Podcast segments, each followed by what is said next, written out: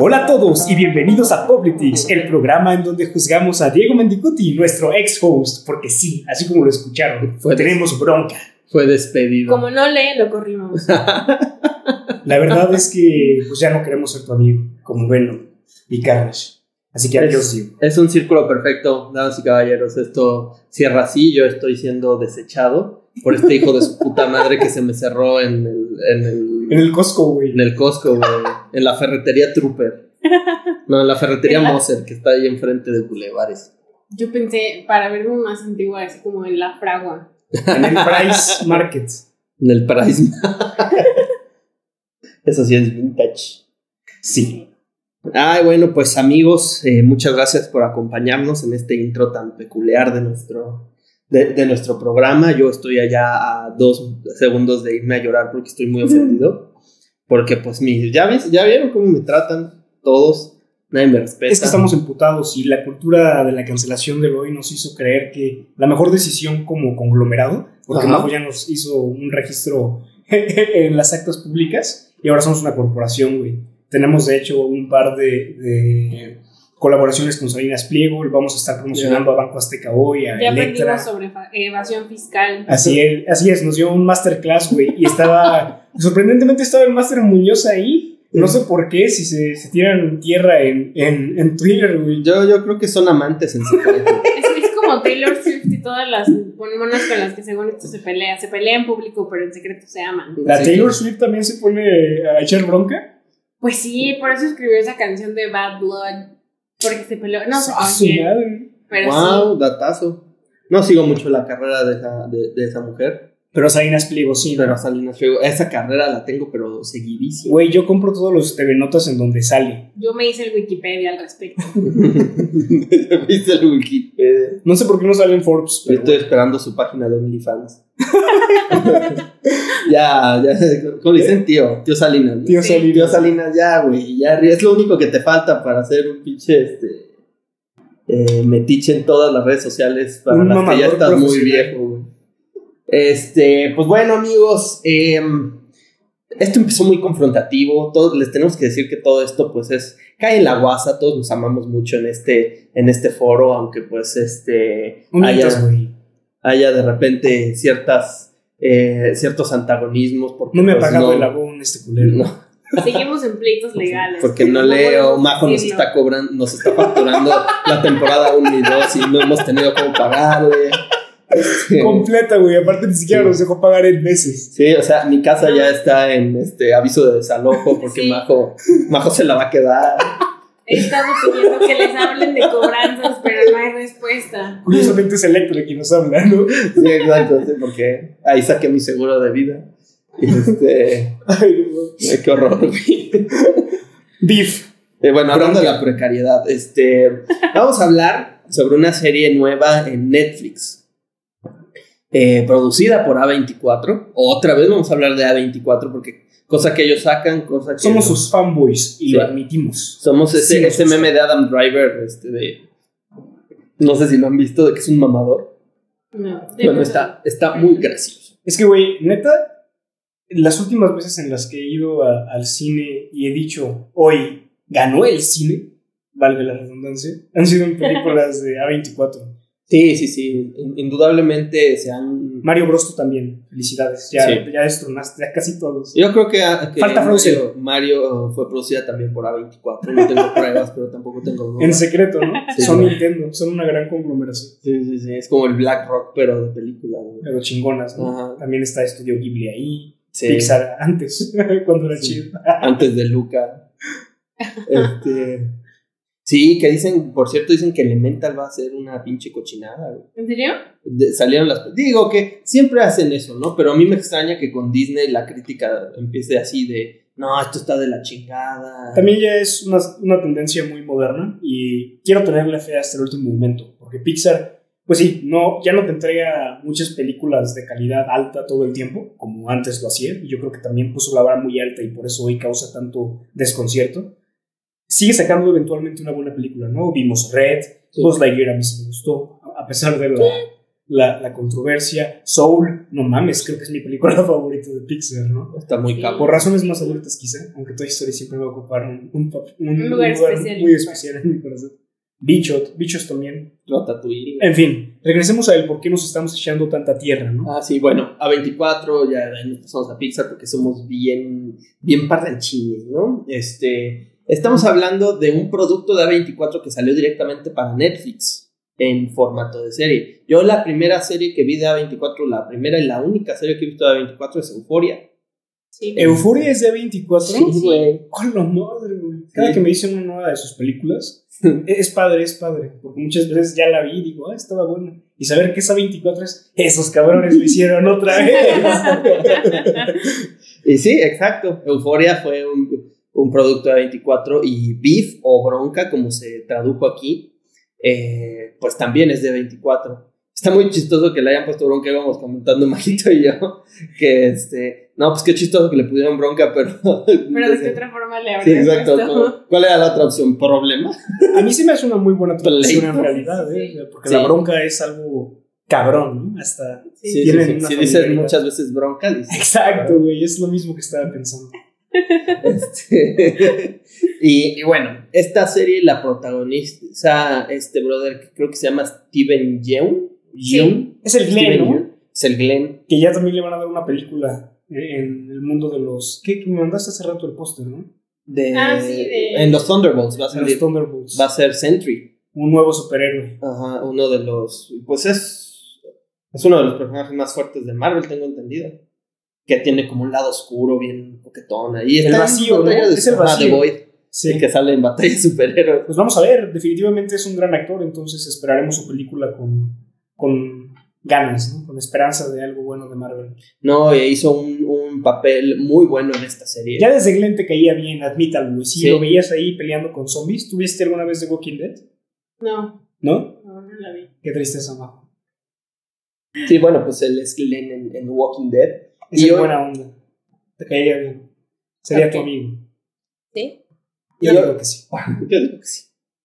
Hoy, hoy se descuelga con esta gran actuación junto con esta chica que pues no sé su nombre, Ali Wong. Ali Wong, este, que pues son, son principales antagonistas en, en esta serie que retrata cómo se va a la mierda todo a partir de un, de un problema de tránsito que creo que por lo menos en su primicia todos hemos tenido, ¿no? Que alguien se te cierra o alguien está O tú te saliendo descierras por Ajá. accidente, también pasa. o, o sa- está saliendo y un güey te pita. Por ejemplo, este ayer estaba dando la, la vuelta en un lugar y un güey como que tuvo que frenar en seco y me empezó a pitar y me empezó a gritar y fue como, ah, vi. ¿no? voy a seguirlo y le voy a hacer es la versión vida. 4D, güey. Me voy a mear en su baño. Sí. Yo lo- cuando, cuando todavía no lo había visto y me salió algo en Instagram sobre al respecto, este decía, es como un meet cute que, que sale muy mal, ¿no? Y eso era lo, lo innovador y lo interesante al respecto del concepto. Sí, que puedo Ah, hacer, sino, haber sido de, ok. ah, nos, nos conocimos y nos enamoramos, nos por- nuestra puta madre. Exacto, porque incluso en el primer capítulo, y ya lo saben, spoilers ahead, este, hay un momento en el que parece que puede dar la vuelta. Y que puede volverse de que se odian a que ya sea historia romántica, ¿no? Enemies como to lovers, Ajá, y el Wattpad. Exacto. Así es. Sí, sí, sí. Me imagino que hablas cuando entra a la casa, A la casa de ella. ajá. y ella está hablando de los problemas que tiene con este pinche estúpido que lo. Hijo, sí. ¿Cómo me zurra, güey? ¿El artista? Sí, el esposo sí, sí. pendejo. Ah, o sea, al principio. Creo que luego va adquiriendo el personaje, pues, un. un, de-. Ajá. Y, y, pues más como que lo empiezas a ver todo en, en términos, pues más o menos, y dices, pues este güey no ha hecho nada malo, güey. O sea, Solo pues nada más es un. Es este, como un artista frustrado. Ajá. mantenidazo que se casó con una chava que pues eh, que, que- que, como, como diría la Shakif pues factura la cabrona no este, Sí. entonces pues sí Y bueno como que en el estilo muy Los Ángeles, muy, muy entre comillas, zen. Muy, no te enojes. Todo está bien. así lo de ¿Has los- probado Todo. Headspace? Ajá. También hay un especial en Netflix, ¿no? Sí, te amo namaste. exacto, exacto. Que, que empieza con esas mamadas de los diarios de gratitud, que ella está a punto de contarle algo. y, no, a ver, pero ¿qué fue lo bueno que te pasó? A ver. ¿te No mames, de me iban a matar. No, pero pues tranquila, respira. Sí, sí, sí. Ponte a meditar. Y bueno, eh, en primer lugar, pues vamos a hacer la pregunta de siempre. ¿Qué les pareció? Eh, Biff, tú me la recomendaste, Jorge. Tú fuiste el que me dijiste, güey, vete a madre, es de 24, está poca madre. ¿Qué, qué, qué te hizo recomendar esta serie? A su vez me lo recomendó nuestro buen amigo Lalo Uribe. Ajá. Ya me había dicho que, que era una gran serie y dentro de este maratón de encontrar lo mejor de Netflix antes de cancelarlo, porque váyanse a la chingada con sus restricciones. Y tú que estás defendiendo una corporación millonaria que nunca te va a conocer, pero tú piensas que es tu tío, eh, pues quizá te deberías de replantear el efecto en dominó que podría tener el que Netflix adopte estas políticas, pues eh, si es exitosa, todas las demás plataformas van, van a empezar a hacerlo también. En fin, eh, Lalo Uribe me recomendó esta serie, la verdad es que ese güey hace muy buenas recomendaciones. Sí. Eh, él de hecho me ha recomendado bastantes de A24 y cuando la empecé a ver, primero se me hizo una serie muy frenética, ¿no? Porque Sí. tiene este factor de, de suspenso en todo el momento, de que ya se van a madrear de alguna forma pendeja y, y pues es como cuando tú estás también en, en el coche, en el tráfico y de repente dos cabrones empiezan a putear y dices, ay, güey, si tomara malas decisiones yo terminaría exactamente así, ¿no? Entonces, eh, pues lo empiezas a ver como esta especie de, de pelea callejera y, y la serie te atrapa muy rápido, pero poco a poco empieza a tener matices, pues que van haciéndote que co- conozcas y entiendas más a todos los personajes. Porque seguramente cada, un, cada persona que vea esta serie va a identificarse más con una u otra persona en. En la tirria, ¿no? En la pelea. Eh, yo me identifiqué más con Glenn que con la señora eh, que vende ahí Blanca. en Chain. Eh, pero estoy seguro que muchas personas que tienen su negocio, que han emprendido, eh, etcétera, etcétera, pueden identificarse más con esta persona. Y durante toda la serie fui adquiriendo más empatía por la otra parte. Y creo que eso es a propósito. O sea, la serie trata de ponerte en uno de los dos, en uno de los dos bandos. Y independientemente de en dónde hayas empezado, terminas queriéndolos a los dos mucho, güey. O sea, Sí. los quieres abrazar. Y pasa casi lo mismo con todos los otros personajes, pero ellos siendo el epítome de, de ese mensaje, ¿no? Muy, muy emocional. Creo que A24 tiene mucho éxito principalmente porque toma cosas muy particulares de la vida humana. O sea, Ujú. cosas que podrían parecer hasta sin importancia, que todos los días suceden. Y a diferencia de Hollywood tradicional que trata de sacar escenas muy grandilocuentes con montañas y explosiones y, y, eh, no sé, o sea, cosas visualmente demasiado atractivas, A24, A24 es más como de ocasión, de diálogos, de interacción de personajes, Sí. crecimiento.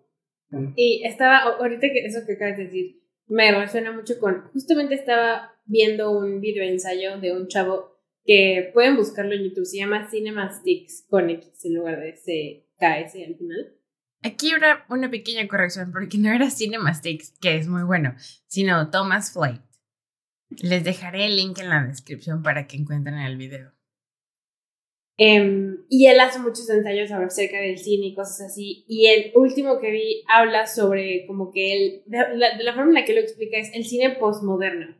Y compara películas tipo Top Gun Maverick gran con, eh, con, digamos que en general el estilo A24, ¿no? Y menciona, no necesariamente películas de esas, pero Blade Runner, creo que habla de Dune, este, de Wes Anderson, de muchas personas de las que nosotros hablamos en general y que películas que nos gustan, y habla de que hay una diferencia entre como que el ideal eh, de película que es como para todo el público y que sigue una cierta filosofía de medio sueño americano y valores gringos, eh, patrióticos y cosas así, y se va ahora por un lado más humano, más como de estudio de la humanidad, de, La condición de la humana. condición humana, exacto Sí. este, más enfocado, un poco más de nicho a veces, pero que justamente tiene que, a nosotros como que nos dan el clavo, porque se me hace algo muy generacional con, no sé, la exploración de la vulnerabilidad y emocionalidad,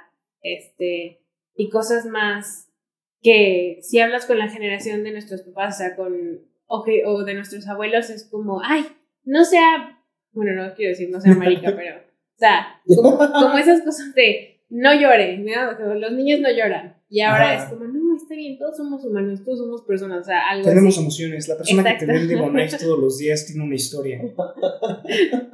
Sí, sí, sí. Sí. No era broma, güey. No, ya sé. Bonais.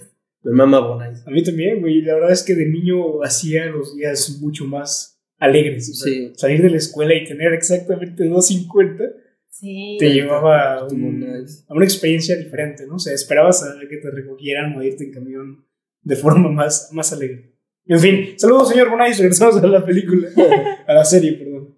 Em, sí, sí, sí. En, en, en todo estoy muy de acuerdo. Creo que. ¿En qué es estás de acuerdo, Diego? Pues que el- hoy te vamos a criticar, ¿no? Porque hoy Ok, tenemos la ok, bronca. Órale, échale, forma tus propias opiniones, por favor. Güey, ese güey. Sí estamos jugando, ¿no? Ya, güey, renuncio. Renuncio a esta madre. Nada más falta que te digan. Y los Funkis no están chidos, güey. ¿Quién colecciona Funkos? Es No, pendejo. No, no sí. tengo autoridad moral, tengo un. ¿Cómo se llama? Un duque Atreides en mi escritorio. Está bien chingón, ¿no?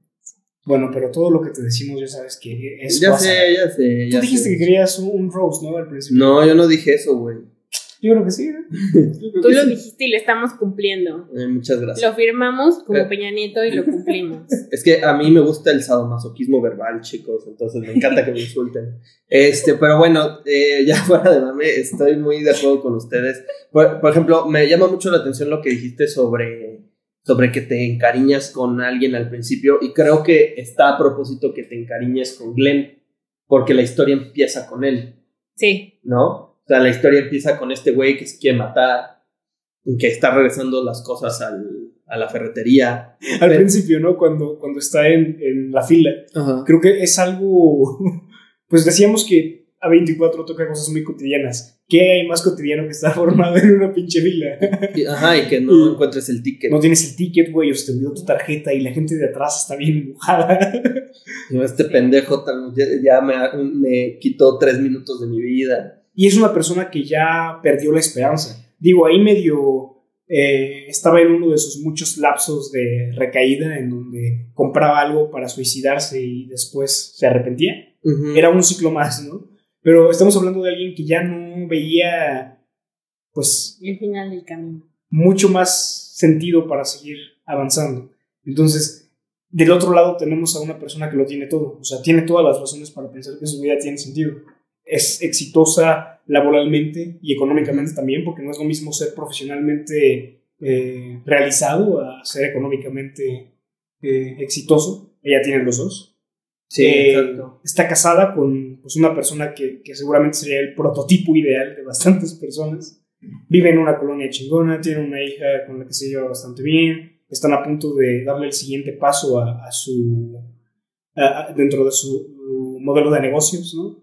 Y del otro lado tienes un güey que, pues se ve que nunca ha tenido un trabajo eh, Formal, sólido, ajá, formal, que es un, lo que le llamaríamos aquí un señor chambitas, güey. Sí, un Creo que nuestro, nuestro cuadro el Cristóbal le decía así. Es un chambitas, Un güey, champitas. que, que pues anda buscando su día a día, ¿no? Cómo conseguir un poco de lana.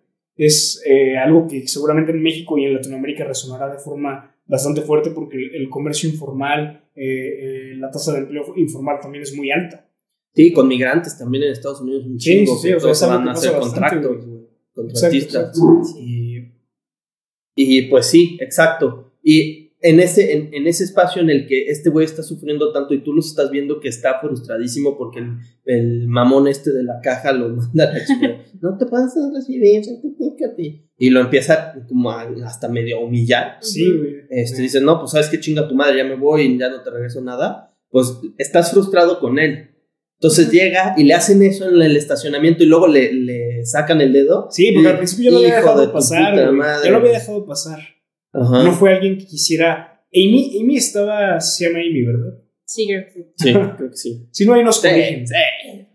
Amy, o así le vamos a decir, ¿no? Eh, Amy está buscando deliberadamente la bronca, güey.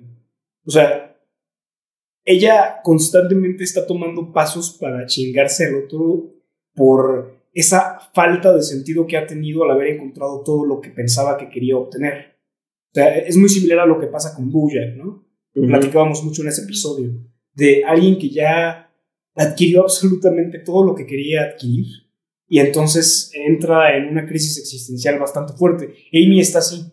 Y entonces durante todo el desarrollo de, la temporada, o bueno, de, los capítulos de esta miniserie, porque no creo que vayan a sacar una secuela, definitivamente, eh, se ve como ambos empiezan a encontrar un poco más de, satisfacción en chingarse el uno al otro.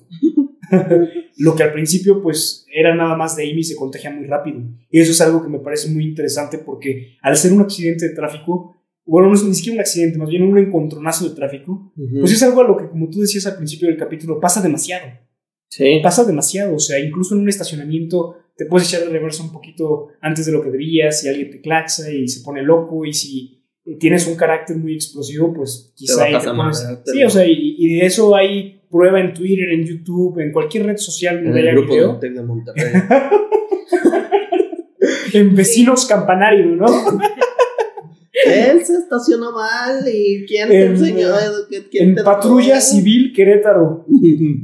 Eh, en fin, es muy interesante el cómo, como ya, ya se mencionó bastante en el capítulo, eh, A24 tiene esta facilidad para conectar con el público sin importar. Eh, por ejemplo, en este caso son estadounidenses de segunda generación, se les podría decir, o sea, hijos de migrantes. sí.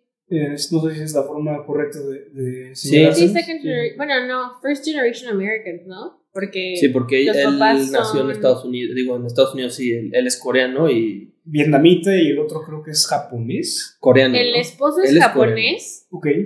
Ella es coreana. O sea, Glenn es coreano. Ajá. Ajá. El esposo es... El esposo, es, japonés. Y creo que ella es vietnamita. Sí, de ella sí me acuerdo que es vietnamita. Entonces, bueno, son como personajes muy específicos dentro de un contexto norteamericano también muy específico. Eh, pero no importa, güey, tú puedes ser de cualquier lugar de Latinoamérica y sentirse pues muy, muy conectado a lo que está sucediendo, sin importar pues las diferencias socioeconómicas, sociales, eh, políticas de un país tan específico como lo es Estados Unidos. No, y te das cuenta que, digo, la, la serie es este, creo que son nueve capítulos, pero es esta escalada de un pinche conflicto innecesario que tú sabes que con medio gramo de asertividad podría haber acabado todo desde lo de, desde el coche ni decirse de lo de la miada, sí, que qué puto asco, pero contratas a alguien que limpie, ya este pendejo ya se fue, güey, ya qué chingados le sigo moviendo, ¿no? Porque Amy hasta, si se llama así, no sé si encontraron, este... Ah, no, te lo... Ahorita lo ponemos en, en ¿cómo se llama tu página? IMBDPDPDPD. Sí, lo puedes poner en Google y ahí te sale tu parte. Ahí el cast.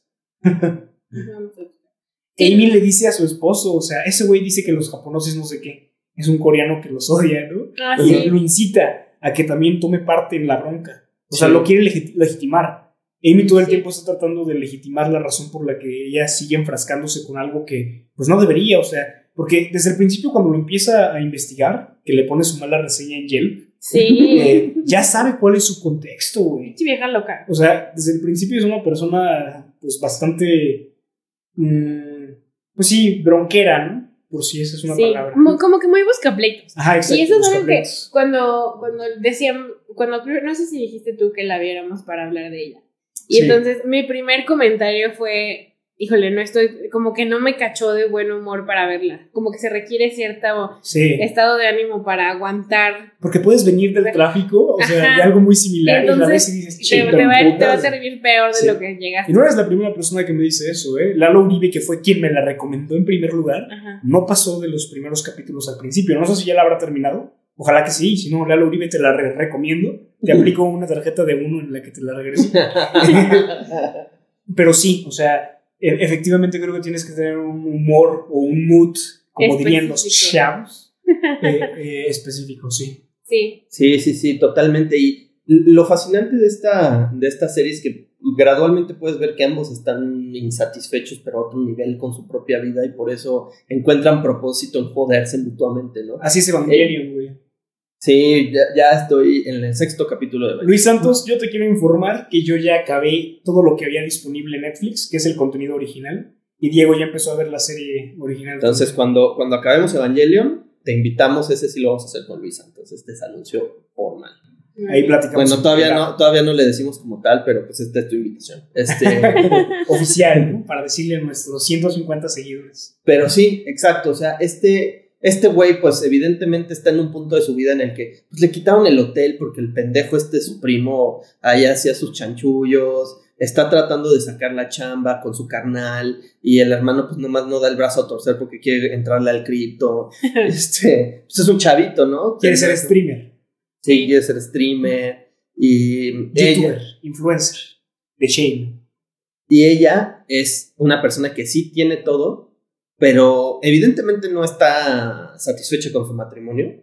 ¿no? Odia a la pinche suegra y la suegra la odia a ella. Este, Está tratando de hacer el, el trato de su vida para retirarse de su trabajo. O sea, no es como de, no, pues no te vendo mi tienda porque esto es mi pasión, güey, y te chingas, ¿no? O sea, yo quiero hacer esto toda mi vida. Lo que quiere ella es ya, dame mi dinero y ya me voy a la chingada. También ¿no? esta vieja la que va a comprarle la empresa, hija de Sí, madre, sí, sí, sea. es el La- estereotipo de, de Salinas te amo, Sí, sí, sí, sí. Que de hecho lo que, a lo que yo les iba a preguntar era como, porque a mí me dio la impresión al principio, no he visto toda la serie así como Lalo, eh, ¿En qué capítulo te quedaste? en el 3, Chale, en te que... falta mucho, ¿eh? Sí.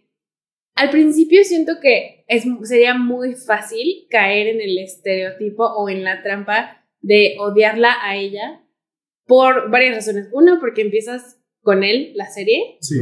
y porque siento que ella parece más como la típica antipática, ay, pinche vieja, lo tiene todo, pero es miserable, ¿qué le pasa? ¿Cuál es su problema? Es una señora de las domas, ¿no? de Ajá. Polanco. Este. Entonces creo que es muy fácil como que caer en esa trampa. Y de, de hecho sí, sí me gusta lo que dices tú, de que al final como que los entiendes a los dos y es un poco de ejercicio. Y eso de que no has acabado, como, acábala, Yo sé, yo sé, acábala. la acabo. Es más, lo Eh, vamos a poner ahorita, vamos a hacer una pausa de tres minutos para ustedes, en donde vamos a dejar una propaganda sobre por qué deben borrar Netflix. Em, y entonces, como que, o sea, me, me gustó esa, digamos que te tienden la trampa, pero que no está hecho para que caigas, ¿no? Está más bien como para que entiendas el otro lado. Y que al final, aunque parezca que los dos son muy diferentes, pues tienen el mismo, como decían, como dices tú, digo, o sea, tienen el mismo problema de eh, estar, em, pues que no están satisfechos con su vida, hay gente que los jode como por deporte, no, o sea, como el primo y la suegra, este, Y la otra, la, la Y pinche vieja esta. la de la, la, ¿cómo se llama? La Salinas Pliego. las- no, y la, la amiga esta, la, la vieja que. La concuña o algo así, ¿no? Que es hermana de con quien está casado ella. Ah, sí. ¿Cuál dices? No, no, no, o sea, creo que, creo que sí, no, la que.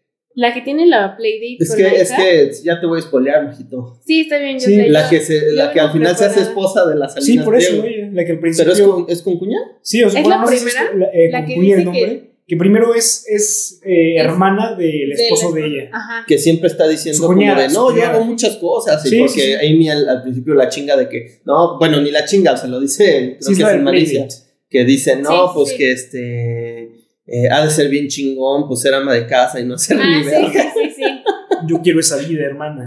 Y que ya, y que ella se súper mal, eh, este, Sí, se lo que toma súper mal y, ¿no? no, yo sí hago muchas cosas y que la beneficencia y su puta Al madre. final ella es una mini antagonista también, ¿eh? Sí. Eso es lo que me gusta bastante, que todos los personajes tienen un papel muy importante, por más secundarios que terminan siendo. Sí, Hay, hay muchísimos, hay muchísimo desarrollo. A 24 te queremos mucho. sí, no te mueras nunca. Y al final, Majito, pues lamento spoilarte, debiste haber visto esta serie cuando Lalo Sí, Uribe sí. te la recomendó. Eh, no, no es cierto. No pasa nada. No, no me que- la vas a spoiler. Ah, Pero No, bueno, sí, sí, la voy a spoiler. Ah, está bien, vengo Este- preparada mentalmente para el spoiler. No es cierto, Majito, no te la voy a spoiler. creo que uno de los... Deja de jugar conmigo. Es que el roast ya ahora es hacia Ya. Ya, ya sí. vi que no es, no es nada más de este, Diego. es que estamos, es muy Ya es aquí. Estamos Pero- actuando. creo que cre- creo que uno de los puntos que por lo menos yo me llevé de la serie es que todos, o sea, todo, todos, todos, todos, en una sociedad como esta, todos necesitamos desahogarnos. Sí. O sea, estos güeyes realmente no se han podido desahogar porque nadie en su contexto los escucha o, o los entiende o se esfuerza por entenderlos, güey. O sea, con, en el caso de Glenn, pues su hermano es muy indiferente. Pues es un adolescente, ¿no? Tendrá como 18, 19 años, morrito. Tal vez si ya más cercano a los Un poco más 21, grande, ¿no? Ajá. O sea, eh, Pero Está sí. mamadísimo. Pero un chavito pendejo. Ya había aplicado para la universidad. Spoiler ahead, ma- majito. pues ya. Pero para el college, ¿no? ¿A qué, a qué edad? Pero es como lo sí, es como. Pero ya había como- pasado Como unos 18, buenos años. 19. Ah, pues sí, tienes razón. Como 20, 21. 20, ¿no? 20, tendrá. es, un, es un adulto joven. El, el primo, pues que es un pinche malandro, güey. O sea, Ah, sí, hijo de llegando allá. realmente. Eh, los papás que, pues al final lo único que le dicen es consíguete una, a una novia coreana, Coreana. y cásate con ella. El, el- la chica esta que, pues, con quien, de quien se enamoró y que ella está enamorada de él, evidentemente, pero que se casó con el cristiano este. Pero solo está enamorado de él cuando se vuelve exitoso. Es Sí. cuando empiezan a tener ya su, su crisis de matrimonio esos otros dos, ¿no? Sí, Y y creo que ese güey sale en Umbrella Academy, ¿eh? ¿El esposo de la amiga? Eh, pues decías que es Ben, ¿no? Sí, según yo, pero pues en una de esas me estoy equivocando. Eso fue Dragon Ball Evolution. Buen casting, buen casting. pero o Avatar de Shamalamalamalaman. Este, pero no, o sea, a, a lo que voy es que en, en el contexto de este brother, nadie lo, o sea, no hay una sola persona a la que pueda sentarse y decirle, güey, esto me está llevando la verga. O Sí, sea, no, no tiene. y, pa- y para colmo, esta pinche vieja me está, me, me está chingando la madre. Y, y del otro lado lo mismo. Es el igual. esposo es, oye, güey, no mames, me pasó esto. Cálmate. A ver, to- todo, los diarios de gratitud. y su puta madre. es como, Ay, hijo de tu pinche madre. Su hija tiene como seis años. Mira, te compré años. unos inciensos, préndelos. Ajá, la, la suegra, pues a cada rato, pues lo que quiere es joderla, realmente. La amiga esta, la de la Playdate, pues también es una pinche vieja mamona que pues nada más se la pasa comparándose con ella y pues la, ni qué decir de la CEO, esta Salinas Plieguesca. Pero sí, o sea, a, a lo que voy es que estos do- estas dos personas nunca tienen espacio para desahogarse. O sea, no, no se ve que tengan una amistad fuerte con alguien co- este, que se dedique a entenderlo, güey, a, a decir, no mames, o sea, sí te entiendo, la otra vez a mí también se me cerró un pendejo, Sí. o una pendeja me pitó y me sacó el dedo, o, o no mames, con eso del contrato, no mames, te, este, te ayudo a conseguir chamba, güey, te ayudo a, a ver, a ver de dónde sacamos, o no sé qué chingados, o mírate, prefiero, no sé, güey, o sea, algo así, con ella, pues es eh, como apoyarla más de que, no, pues deja ese pinche negocio, Sí, es como- retírate. Como que a huevo es tener, no tener a alguien que nada más te pueda escuchar y ya, ¿no? Es como el esposo que a huevo le tiene que solucionar la vida. Sí, ¿no? Y otro gran Ay. spoiler es que, por ejemplo, para Glenn, su gran compañía que es su hermano, pues al final él acaba truncando su vida, o por lo menos una parte esencial de su vida, porque este, la universidad le manda un papel de que sí lo aceptaron y este güey lo tira para que se quede con él, güey. O sea, ambos personajes están solos, güey. Eso está muy cabrón. ¿Ya le había llegado la carta o solo ese güey más bien apenas iba a aplicar y cuando lo puso en el este de correos para mandarlos los tiró a la basura y No me acuerdo, pero Eh, Él es lo mismo, ¿no? Al final Sí. tiene el mismo de, resultado. de todas maneras le truncó su camino a la universidad porque él se quería ir lejos, ¿no? Sí, porque tenía miedo de estar solo. Yo creo que eso es como lo más importante con ese güey. Eh, eh, está muy solo en general y también Amy. Y creo que esa es otra de las cosas más grandes de esta serie en el sentido de que lo decías tú con lo de los diarios de gratitud, ¿no? O sea, ante cualquier emoción no agradable para socializar con otra persona, el- la reacción inmediata del interlocutor es eh, diferir o, más bien redirigir la conversación hacia otro lugar. Ya no pienses en eso. Mira, mejor Eh, vamos a hablar de Tienes un pensamiento que me pone un poco incómodo. ¿Cómo? Mira, mejor ya no hablemos de eso y, y escucha a, a no sé qué líder de secta espiritual en Sí. Cancún. Como positividad pendeja de Instagram. Sí, sí, sí. ¿no? O sea, un optimismo ciego a tal grado que estamos dejando a un lado la mitad o más de la mitad de las emociones humanas, ¿no? Estamos hablando de dolor en general, en forma de frustración, en forma de enojo, en forma de, de algo tan irracional como era la ira que ella estaba sintiendo. O sea, Sí. Y eso nos lleva a pensar en realidad cómo los seres humanos hemos dejado de ver de frente o al espejo esa humanidad que también es parte de nosotros, ¿no? la- las emociones que uno categori- categorizaría de negativas, de, de, eh, de bajo perfil, o no sé, o sea, tienen una, una serie de etiquetas muy malas. Todo el tiempo te dicen, no te enojes, o, o no reacciones así. Y ok, entiendo que la inteligencia emocional es muy importante y definitivamente no tienes por qué dejar que tu vida sea guiada por cualquier emoción y ante eh, el menor pinche provocación ya vas a explotar. Sí, pero claro. creo que en nuestras relaciones comunes, porque afortunadamente sí hay buenos amigos con los que se puede hablar de eso, Sí, eh, agradecido con el de arriba. no se, no se aborda con la mayoría de nuestras relaciones significativas cómo manejar las emociones negativas. Sí. O sea, como lo único o lo más cercano que he visto son estos deshuesadores. Deshuesadores. ¿Deshuesaderos? Deshuesaderos. A ver si ya te dejas de equivocar. Ay, cabrón. Empezamos duro, ¿no? Con el beef, la bronca. Los deshuesaderos en donde puedes llegar con tu, Con tu bat, ¿no? con tu bat, güey. Y, y rompes eh, eh, coches, pero más allá de eso y quizá un par de clases de artes marciales o box o qué sé yo, creo que no hay muchos espacios en donde se pueda eh, externar.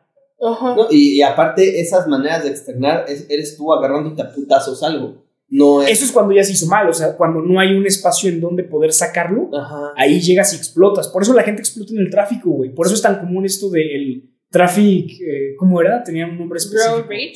Ajá, ese mero. Eh, sí, sí, sí.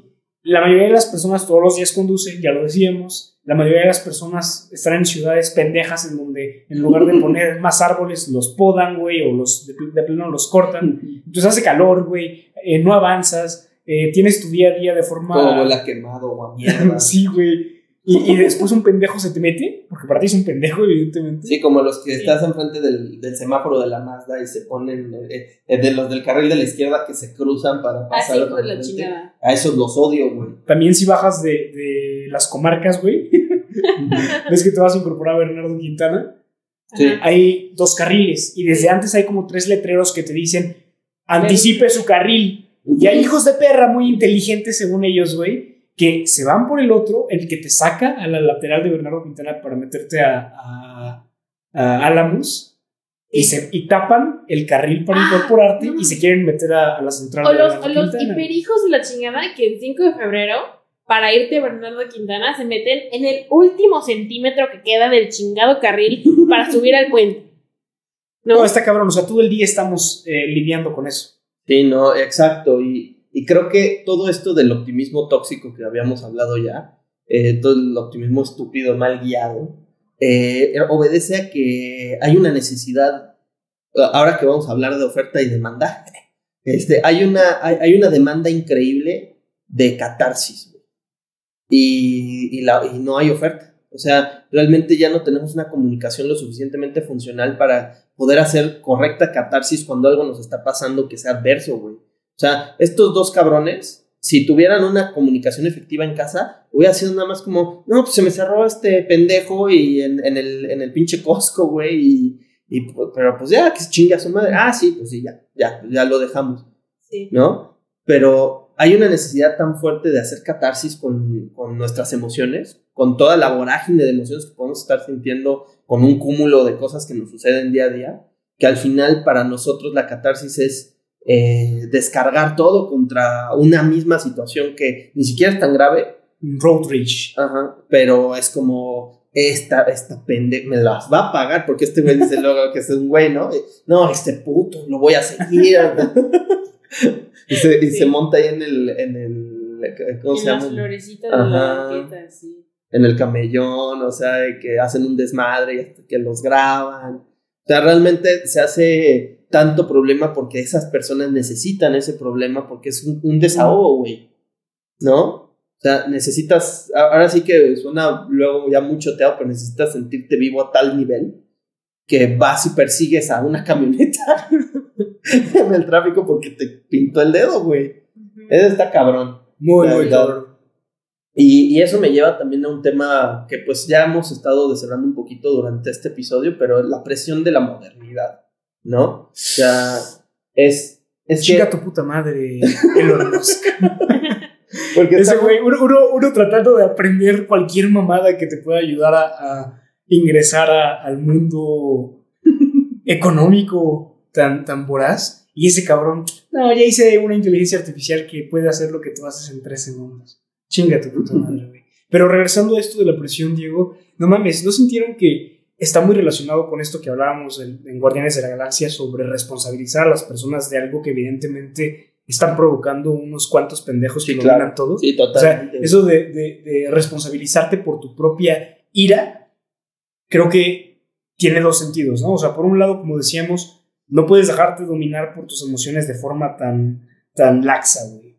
O sea, es entender que estás en un mundo hostil. O sea, estamos viviendo en Mad Max. Tal vez si no está tan eh, anti eh, aesthetic, que las ciudades todavía no están en el cyberpunk de las distopias modernas, pero en realidad sí estamos viviendo en este mundo en constante pugna. Sales de tu casa y ya te estás peleando con eh, los pendejos de, de tus vecinos que se levantaron igual de tarde que tú, güey, pero, pero, pero pues tú tienes la razón, ¿no? Ya, Y entonces te incorporas a una avenida principal de una ciudad para incorporarte a otras tres putas avenidas principales durante todo tu trayecto. Y, y tiene que ver con muchísimas decisiones que no podrías haber tomado tú. Se están tomando constantemente eh, en manos de otras personas y es, güey, tú estás emputado porque no hay un sistema eficiente de transporte público, pero no mames, ¿nosotros qué, güey? Solo te quitamos el dinero de tu trabajo. O sea, mejor tú haz un diario de, de, De agradecimiento, güey. O sea, pues por lo menos tienes coche, ¿no? O sea, no pasa nada, cabrón. O sea, e- Sí. esa, esa afinidad que tiene el sistema de hoy por hacerte sentir culpable de la miseria que ellos han generado. Porque siento que fuera de, de algo tan específico como lo puede ser un road rage, hay constantes cosas en el día a día que te van a hacer sentir emputado, emputado, emputado, emputado. Y sí, uno debería de aprender a controlar las emociones que uno tiene, pero ¿qué tal que si tienes algo tan acumulado como lo de Glenn, güey? O sea, yo creo que también eh, esto tiene que ver con, con ignición espontánea. Todos los días corres el riesgo de tener un mal día, ¿no? Como diría el bromas.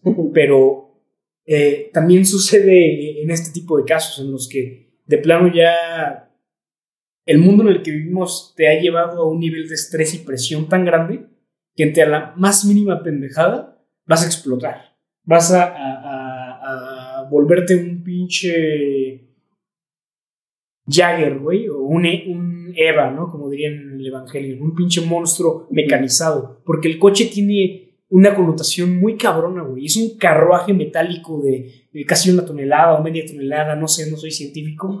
Eh, pero al final estás blindado, ¿no? Yo creo que el road rage es algo muy, muy cabrón y es un fenómeno que seguramente es muy estudiado en, en áreas eh, sociales urbanas, güey. Y si no Sí, lo claro. es, qué, qué- qué buen nicho de estudio sería el ponerse a, a investigar sobre eso.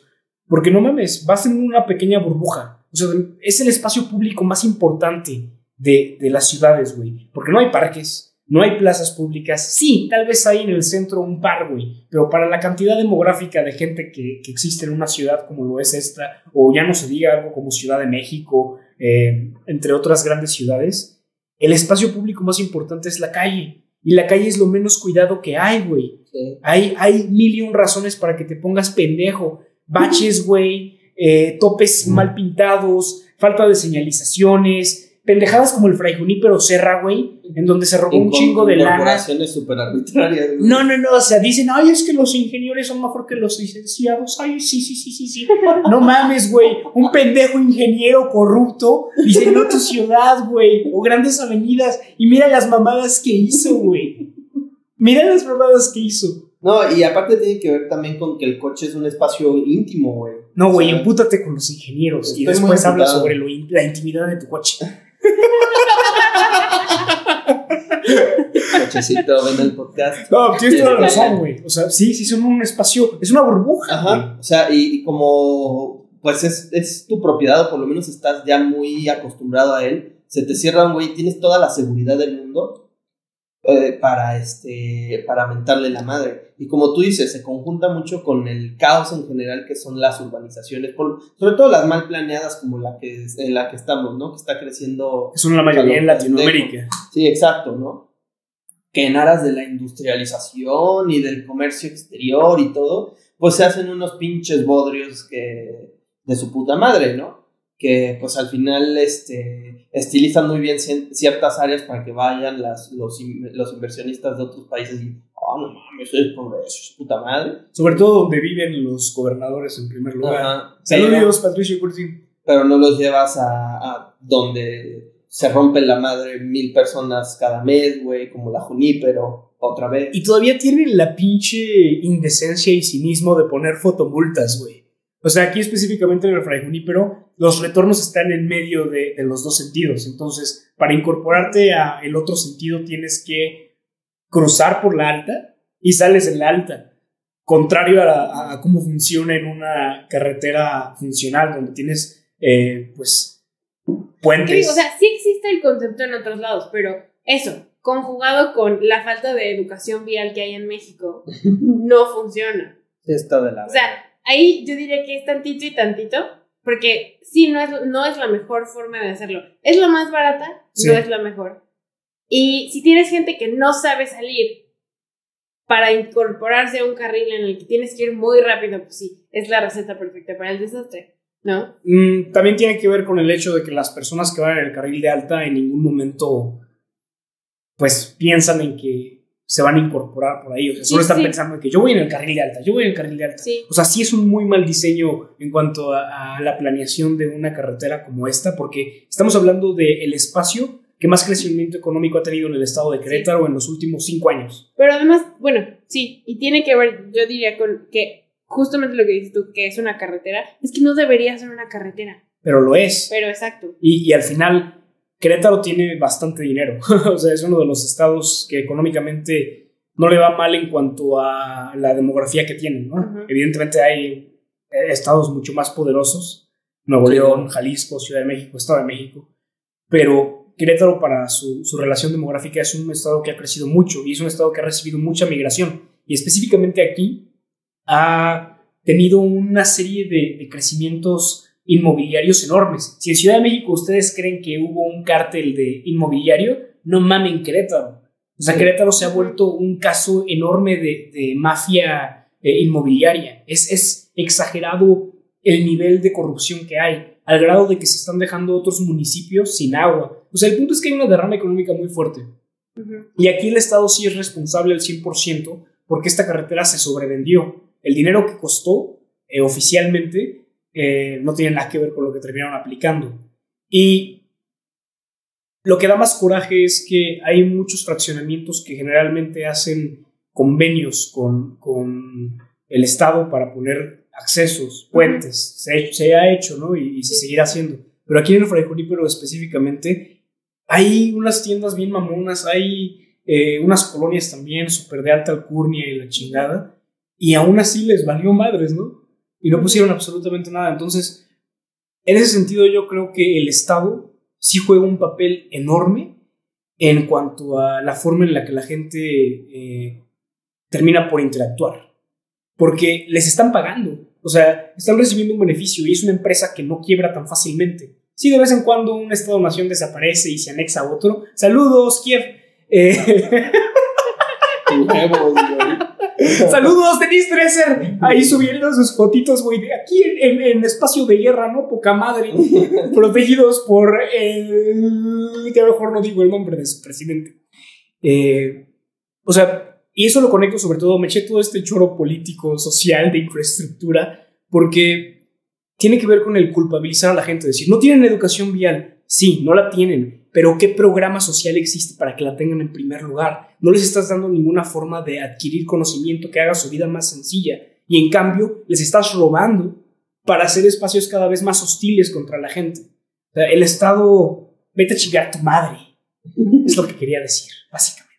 Sí, claro, o sea, realmente la ciudad es... Eh, es un monstruo, hace que eso es a lo que voy, es un pinche monstruo que transforma a la gente que entra ahí. Te, metes a la ciudad y la dinámica de la ciudad te corrompe. Por eso hay tantas pinches historias de gente que vive en pueblos Y, y probablemente no tienen un McDonald's, güey. Pero ellos son mucho más funcionales en el sentido que, ah, buenos días, y este señor hace esto. Como, ya sé que no todos los pueblos y que también hay pueblos infernales, pero algo muy similar a lo que había en la película de, de Pinocho, ¿no? Ajá. La menciono como ejemplo porque pues es Politics. Sí, claro. En, en donde cada quien tiene una forma de interactuar con nosotros y es respetado por eso, porque le ayuda a los demás. Y las ciudades no. Las ciudades todos están tratando de jalar agua para su propio molino y en el momento en el que alguien se cruza en ese camino, automáticamente lo tomas como una ofensa personal. Se vuelve algo visceral. La ciudad te vuelve esta pinche bestia rapaz que está buscando conflicto constante. Por eso es cada vez más constante el road rage. Y, y creo que sí era importante mencionar que el Estado y las corporaciones tienen un gran, gran, gran peso en esto todos los días. Sí, sí, sin lugar a dudas. Pero más el Estado. Chinga tu madre, Patricia. Eh, las ciudades finalmente son como otro de los detonantes junto con la cultura eh, y la convivencia y la calidad de la comunicación que se tiene, este, que pues al final te mueven, no importa, eh, eh, lo curioso es que no importa el, el nivel económico en el que te muevas. O sea, obviamente hay, eh, para algunas personas pues es un poquito más conveniente. Por ejemplo, hay una línea muy interesante en la, en la, en la serie, no me acuerdo quién la dice, pero que dice, Buda fue Buda porque antes fue un príncipe. ¿no? Sí. O sea que el güey tenía tanto tiempo libre que pues dijo, no, pues la iluminación. Y sucede Este- todavía el día de hoy, Diego. O sea, todos los monjes que viven en monasterios aislados de todo. Pues sí, muy fácil estar namaste todos los días, güey. Si no tienes que enfrentarte a un tráfico voraz o a un jefe que es un imbécil y todos los días te está ordenando hacer pendejadas o a, a las mil y un cosas que puedes encontrar en la vida práctica real, en donde tienes que luchar por sobrevivir. Los monjes budistas, los sac- sacerdotes, los, los ministros, todos los líderes religiosos que nos dicen cómo deberíamos vivir no se tienen que enfrentar a lo arduo que es el día a día, ni tampoco los políticos. Nos dicen cómo vivir vidas que ellos no conocen. Sí, claro. Sí, sí, sí, que son los primeros que dicen, no, pues échale ganas, güey, este, sal adelante. Compra dos departamentos y rentas uno, papá. Sí, sí, sí, porque por aquí anoté esto que no sé si lo dejaron en la serie o yo lo, o yo lo escribí. Si fue de la serie, pues es todo el crédito para ustedes, pero la gente rica tiene oportunidad de ser notada porque tiene el tiempo y el dinero para convertir sus habilidades en un espectáculo. O sea, no, no, no tengo que usar mis habilidades para, for what? para, para eh, vertirlo todo en una empresa que me da una, una eh, nómina de mierda y pues que me consume más de la mitad del día. O sea, lo que tengo es un chingo de tiempo y un chingo de dinero, por lo cual no me tengo que preocupar por tragar. Y, es, y el resto es de que, ah, pues igual y tengo talento para hacer TikTok. igual y tengo- Muévelas, muévelas, muévelas. Igual y tengo talento mm, para cantar. Eh, eh, personas como Paris Hilton, güey. Que no tiene un puto talento en la vida. la Es real esa, esa playera que sale a cada rato en memes donde dice eh, Stop being poor. No sé. Ay, no sé, güey. no Valdría sé. la pena. Pero que lo- la, la tiene ella, ¿o qué? Sí, sí, sí, o sea, en algún momento vi un meme donde decía ella, deja de ser pobre, ¿no? sí, París. Sí, o sea. El pobre que- es pobre porque, Porque quiere. ella, pues Hilton es de los hoteles Hilton, tengo entendido, ¿no? Sí. sí, Entonces sí. La, la, la morra tiene varo, pero que nunca se va a acabar en su vida, güey. Eh, lo mismo con las, las Kardashian, por ejemplo, que según yo tengo entendido que sí tenían, o sea, eran de alta sociedad porque el papá era abogado Sí. y el papá defendió a O.J. Simpson, que fue uno de los casos más cabrones de toda la historia de Estados Unidos, de este, que fue súper televisado y fue una mamadota, ¿no? Y este güey, pues, cobró mucha notoriedad por salir en la tele y, pues, de ahí salen las hijas y ahora las hijas son un pinche fenómeno, pero son una bola de inútiles que lo único que hacen es subsistir en su casa y coger, güey. O sea, También venden todo lo maquillaje. pues, sí, bueno, venden mira, de ahí Todas sí, unas sí, emprendedoras, No, ¿no? no, la que sí tiene mucho. No, no, la que no es nada pendeja es la Kim Kardashian, ¿eh? ¿Quién, Esa quién es? La más la de las nalgas más grandes. Ah, ya. Pensé que ibas a decir el que se casó con, Con Kanye, ¿no? Sí, ella. Ella. O bueno, también es una buena forma de identificarlo. Pues es que ella se prestó, o sea, te tomas esa foto, pues ¿La que rompió el internet? Sí. Ah, ok. Sí, que está sosteniendo una lata con las nalgas, güey. Qué buena flexibilidad tiene. Sí. Seguramente tomaba clases de yoga. Y gimnasia olímpica. Ven al podcast Kim Kardashian y platicamos. Sobre todo que invita a nuestro cuate, el Kenji, ¿no? Que se pone bien, bien loco con las conspiraciones, pero yo creo que un par sí han de ser ciertas. ¿sí? Sí, claro, güey. Esos güeyes algo saben, güey. Por eso se vuelven locos, güey. Saludos, Kenji. Eh, pero sí, te digo, o sea, esa gente tiene tanto dinero y tanto tiempo libre, güey, que al final tienes esta. Sus problemas llegan a ser más al rango personal, ¿no? Al rango de, al rango de nadie me entiende. O sea, porque el pro- si, si tú lo ves desde un lado económico para Amy es, ay, ¿cuándo me comprarán mi empresa? Por no sé cuántos millones de dólares. Ay, no me deja dormir eso, güey. Sí, eso es como una pirámide de Maslow ya. Ajá. Pero la morra vive en el campanario, güey. este, eh, tiene al esposo que está mamadísimo y a la hija y un eh, pinche caserón. O sea, realmente si te pones a ver, era como lo que decíamos de Charlie, ¿no? El de la ballena. Que el güey tiene una cuenta de banco que, puta madre, o sea, es una, eh, es una grosería. Pero al mismo, a- al mismo tiempo, como que, este, no, no, o o sea, hay una miseria, hay una gran miseria por, por lo que se ha dicho en mil y una ocasiones en este podcast, que es las relaciones humanas, ¿no? Las relaciones humanas de, de Amy son deficientes para, de deficientes para abajo, ¿no?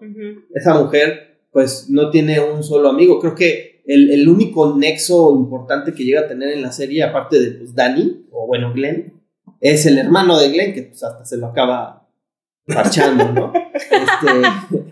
Este, Ay, creo que ahí tú no llegaste, ¿sí? No. bueno, se parcha hermano. Y este, Está bien fuerte eso. sí, sí, sí. Y, pues sí obedece a un estoy insatisfecha con mi vida, güey, ¿no? Entonces, este, creo que todo se ata al, al límite, a, a este límite de la sanidad, ¿no? En todos lados tenemos, insisto, fuentes de estrés que en su gran mayoría no son propiciadas por nosotros, era lo que tú decías. Y no importa la esfera económica, a menos que, como tú bien lo dijiste, seas un político o seas este, un líder religioso, porque pues esos güeyes viven desconectados de la realidad perpetuamente. O un CEO de una empresa como Electra. Ajá, exacto. Chinga tu madre, Salinas Pliego. Ah, no, no, no, ya lo íbamos a patrocinar, ¿verdad? Porque estamos en la bronca. Sí, pero a él le gusta tuitear, entonces como que le das motivos para hacerlo, entonces yo creo que él está feliz, ¿no? Dice, ah, sí, ok, me voy a- tronar los deditos y le voy a aventar su madre. hacer- Yo creo que sí le da un chingo de placer. O sea, Sí. ese es un ejemplo muy bueno de lo que decíamos de, de- de cómo un conflicto de este tipo Ujú. eh, hace sentir vivas a las personas. Salinas Pliego es un claro ejemplo de eso. El cabrón podrías decir que es de las personas que más dinero tienen en el país, ¿no? Sí. Al menos de, de los que Sí. están eh, de forma pública ahí. Y de Latinoamérica también, cabrón. Sí, Yo sí, creo que se entra en el top 10. O sea, el güey tiene un putero de dinero. El punto es que el cabrón, teniendo la posibilidad de hacer básicamente cualquier actividad, Jugar pádel, pendejo. no mames, ir a, o sea, visitar el mundo, o sea, tantas cosas que podría hacer ese güey. Se pone a, a lidiar con gente en Twitter, güey. Se pone a, a discutir con ellas. Y dices, no mames, no estás chingando con que el tiempo es oro y que eh, tú todo el tiempo estás trabajando por, por sacar a, a tus empresas adelante y la chingada. Y pierdes tu tiempo peleando con gente que, que se las está viendo mucho más difícil que tú. Está en escenarios que requieren mucho más valor, que requieren mucha más habilidad, que requieren mucha más humanidad. Y tú crees que porque estás exento Sí, puedes partirle las bolas, güey. Y, y es que hay un punto ahí de llegando a un punto de empatía con este, el gran antagonista de Politics, este, pues ahí te das cuenta que como con Amy, pues este güey no tiene relaciones humanas. ¿No? O sea, si tuviera relaciones humanas, si se llevara bien con su familia, güey, si tuviera un punto de amistad o amor en su vida, no estaría en Twitter todo el puto día contestándole a Faitelson, güey. O sea, ¿qué chingados te importa? Es como, no mames, güey, tengo tanto dinero que nunca me lo voy a poder gastar en mi vida. eh, me voy a morir este millonario, billonario, güey. Es y más, tú en una me de la esas pelas. elevo ¿no? mi conciencia a, a los nuevos robots de Elon Musk, güey. Sí, sí, sí. O sea, es como, como tu vida de comodidades te da tanto tiempo, pero al mismo tiempo revela tu miseria, güey. Como, como- o sea, todo lo que te falta para ser una persona con integralidad, que era otro concepto que tocabas en el, en, no me acuerdo que- en qué episodio, Pero, Pero escúchenlos todos. Sí. Y así lo encontrarán. Así en es. los casi 66 capítulos que llevamos ya. Ahí búsquenlo. pero sí, o sea, este güey tiene tan pocas esferas que la, o sea, lo que decía igual Christoph, que al final lo dijo precisamente hablando de Viv, que hay personas que son tan pobres que lo único que tienen es dinero. Y también salían muchos memes. Claro que sí. Ajá, entonces, híjole, pobre cabrón. O sea, Lina O sea, Spligo tiene la personalidad de Pato. ¿eh? ¿Cómo se llama? El Rico tío de McPato. Rico McPato. güey. Esa es su personalidad, güey. Y ya lo Sí. hemos dicho muchas veces, ¿no? Que, que tengas que basar tu personalidad en algo tan unidimensional como un estereotipo. Está Sí, cabrón. exacto, güey. Y yo te aseguro que si él en algún punto llegara a escuchar algo de lo que decimos de él, haría un pinche zurradero y te voy a demandar, y pinche Nah, podcast de mierda. solo nos diría, ajá, y no creo pinches que- pobretones, y su puta madre, mejor pónganse a chambear. Cosas así que le dice a todo el mundo, ¿no? Sí, probablemente. Y nosotros seguramente lo saludaríamos de regreso. Los Con tíos- mucho amor. Tíos Salinas ven al podcast, ¿no? Sí, yo creo que eso es lo que haríamos. O sea, Sí. Si en algún momento llegáramos a, a- a su conocimiento, que no creo que lo vayamos a hacer, y espero que no lo vayamos a hacer porque qué hueva tener que interactuar con ese cabrón. Eso haría, güey. Y eso hace básicamente en todos los lugares, porque no nada más se pelea con gente eh, que le está reclamando algo, ¿no? Sino también con personas, como tú lo dices, eh, el- ese comentarista de, de fútbol, pero también con Alex Montiel o el Wherever Tomorrow, o sea, como decirles, ay, ustedes, qué pinches empleaditos de, de eh, la tele y de YouTube, o no sé, güey, o sea, constantemente está buscando bronca en todos Denigrar. los aspectos. Sí, sí, sí, denigrar, o sea, como que ponerse en, un- en una posición de poder, porque yo creo que este. Pues es. Digo, ahorita ya, para, para que ya digan, ya me dejen de joder con eso de que no leo. Eh, ahorita estoy llegando a la parte de las enseñanzas de Don Juan, donde precisamente habla sobre los cuatro enemigos que tiene el ser humano, ¿no? Y que en, una- eh, en uno de esos, o sea, el primero es el miedo, ¿no? Ajá. que tienes que superar y no detenerte, porque si te detienes nunca vas a poder vencer tu miedo. Pero yo me detengo en el, en el segundo enemigo. O sea, el que es este. Ah, no, el tercero. Porque el segundo es la claridad. La claridad que pues ahora tienes este, la calma para ver todo y puedes ver todo, pero ahí te puede ganar este, el ser como eh, imprudente, ¿no? Pero el tercero, ya cuando dominas la claridad y el miedo, es el poder que cuando tú tienes, alcanzas el poder, pero no sabes cómo manejarlo de forma asertiva, te acaba controlando a ti. Y este, y hay, y hay personas que llegan a ese punto porque vencieron el miedo y vencieron la claridad, pero el poder los consumió, ¿no? Eh, los consumió porque, no, porque decidieron usarlo para ser superiores a los demás o tratarse de poner por sobre la gente, ¿no? Y, creo, que, creo que al final el dinero como que da esa ilusión de saltarte los dos primeros enemigos, que es el miedo y la claridad, ¿no? O sea, po- porque luego, luego te sientes poderoso, ¿no? Eh, Te imaginas con una, con una fortuna, dices, no mames, güey, pues, ¿qué haría con todo esto? Yo creo que eso le pasa a este cabrón, ¿no? O sea, le perdió el miedo a que, le, a que lo criticaran, tal vez de ahí obtuvo una cierta claridad que, que pero pues no sé, porque no- yo no lo veo dominando la claridad, sinceramente, porque insisto que no tiene un gramo de asertividad. Es que el dinero es un poder artificial en el sentido de que necesitas forzosamente de que las demás personas crean en ese dinero. Correcto. Porque realmente el dinero solo es la concentración del valor en una moneda que puedes eh, intercambiar Sí, con las demás eso personas. Y en el momento en el que alguien ya no acepte tu dinero, güey, no vale nada. O sea, si no tienes a alguien que te provea de un servicio, de cierto bien, el dinero no existe. Y, y- y eso, es, eso es, está cabrón porque realmente ese poder se lo da una confianza compartida, ¿no? Y, y si Salinas Pliego es lo suficientemente estúpido como para no darse cuenta de que eh, necesita de todas las personas a las que insulta todos los días para ser poderoso, pues definitivamente no va a tener una vida gratificante, por más que, que sea una persona tan, tan rica en cuanto a monedas. Sí, y justamente a, a eso iba, ¿no? Que el poder como que te da este, este atajo, ¿no? Digo, el dinero te da este atajo, que es este, como tú bien lo dices y lo pusiste increíble, que es, es, un, es un poder artificial, ¿no? Es un poder que como toda la gente cree en él, pues ya, es algo que como que se te da. Y más a este güey que se lo heredaron, ¿no? Entonces, pues tienes... De Jurassic Park, hijo. Yo creo que si lees ese libro y lo entiendes, vas a cambiar tu vida. Tú también, Diego, no mames, ves, ya eres como salir Split, Sí. pero diferente. Sí. Y este, pero bueno, creo que al final esto, ya después de todo lo que hemos hablado sobre los ricos, pues te das cuenta que al final el conflicto humano es algo que no puedes eludir, ¿no? O sea, por más que tengas poder, por más que seas una persona de, de, de mucha, mucha, eh, mucho renombre y que todos conozcan tu apellido, por ejemplo, la señora de la coca, ¿no? La que dijo que la Navidad la inventó Coca-Cola, que pues es otro buen ejemplo como Salinas Pliego de gente que tiene tanto tiempo libre, güey, que dice, pues ¿qué voy a hacer ahora, güey? Vivo en mi casa, llena de lujos, llevo a mis hijos a la escuela y luego regreso a hacer spinning y luego me regreso a mi casa y ya no hago nada. ¿Qué voy a hacer? Ah, pues voy a comprar una Coca-Cola, como dice chingón, y los voy a criticar en un video, ¿no? Porque me dijeron mis amigas del la- el grupo de madres de familia de la escuela que estaba de la verga y pues yo voy a ser la revolucionaria que saque el teléfono y lo publique en el Face, ¿no? Sí, a mí no me importa que Coca-Cola, FEMSA y todos sus pinches asociados hayan destruido la mayoría de los mantos acuíferos de las ciudades en donde se instalan, pero como dijeron una palabra que va en contra de mi moral, no, pues ahí sí.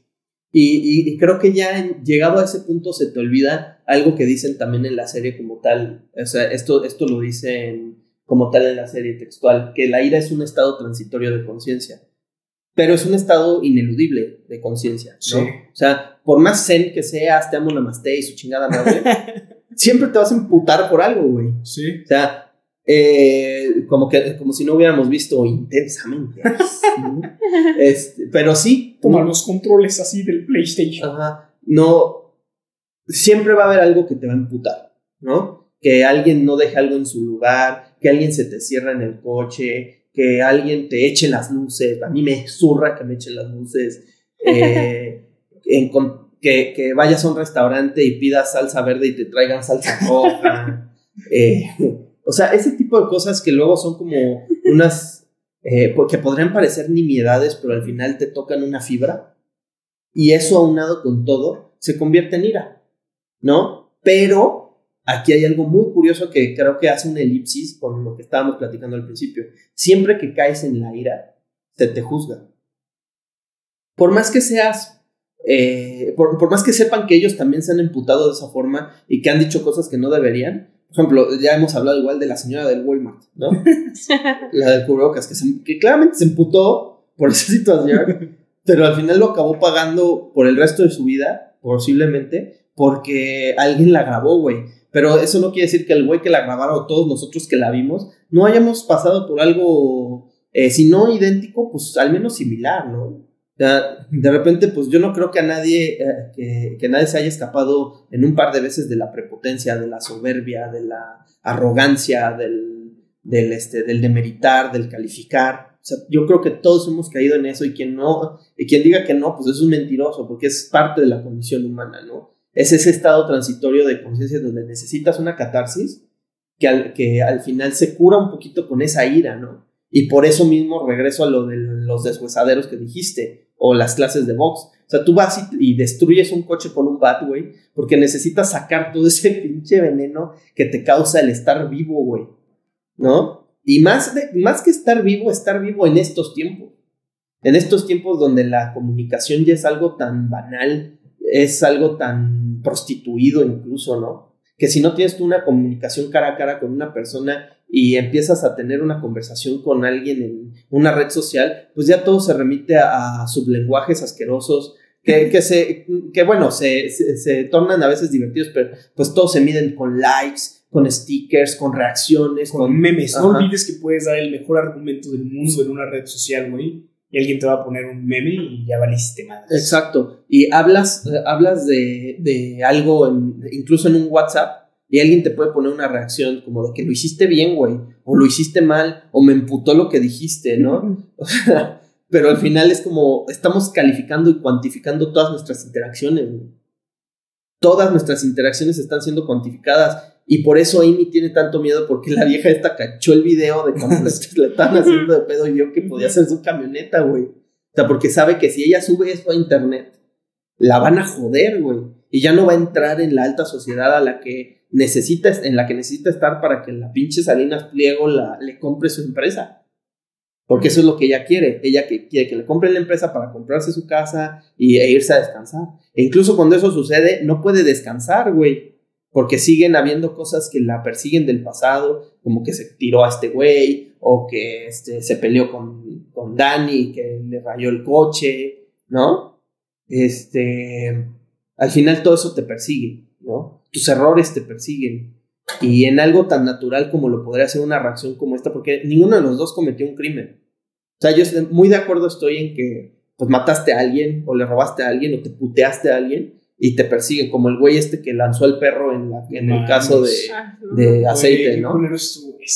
O sea, que es un pinche estúpido psicótico, güey, que, que pues decidió optar por quitar una vida inocente por un pleito que estaba teniendo, porque evidentemente estaba imputado él también, pero ese güey pues sí, sí tiene un grado de enfermedad, ¿no?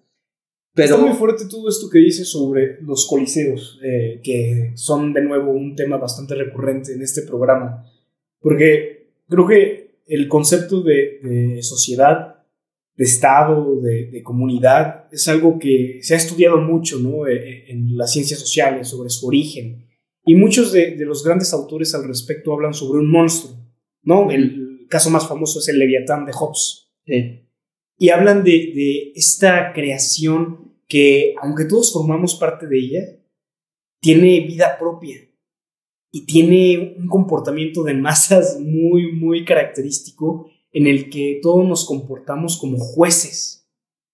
Hace poco pasó también una tragedia eh, en el Estado de México con un globo aerostático. Ah, Creo sí. que, que se han de haber que, enterado. que ¿no? fue Y- en Teotihuacán, ¿no? en Teotihuacán. Básicamente, Majito, eh, a ti que no conoces eh, el caso y también posiblemente alguien de nuestra audiencia, en Teotihuacán, donde hay pirámides, también ofrecen el servicio de globos aerostáticos y puedes Ujú. subirte y bla, bla, bla. Una familia que estaba celebrando el cumpleaños de la mamá, mamá, papá De la e hija, Ujú. Creo que el cumpleaños de la hija. Sí, de, de alguno de ellos. Eh, se suben los tres a, a este globo que era medio clandestino. No sé exactamente en qué momento el globo cacha fuego.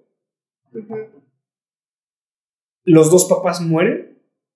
El chavo que estaba conduciendo el globo se alcanza a aventar. La hija también. Y ambos sobreviven. Y bueno, fue muy me- mediático, obviamente, porque las imágenes son muy fuertes, los videos también. Y pues es un caso que asusta, ¿no? Creo que todos hemos tenido ganas de alguna vez subirse a una cosa así. Eh, y pues ya no. y pues ya no. el punto es que es una tragedia. Pero todo el mundo está responsabilizando al chavito, a- al que conducía el globo y lo metieron a la cárcel. Cuando el cabrón es una víctima también de la situación. Pues es un güey al que contrataron porque necesitaba trabajo para alimentarse así y a su familia, a sí mismo y a su familia. Porque hay una precariedad laboral enorme en donde si no te pones a trabajar en ese globo aerostático seguramente no encuentras otro trabajo decente. ¿Qué es eso o el semáforo? Es eso, el semáforo o, o otras opciones de eh, cosas no muy legales que se ofrecen en el país. Claro.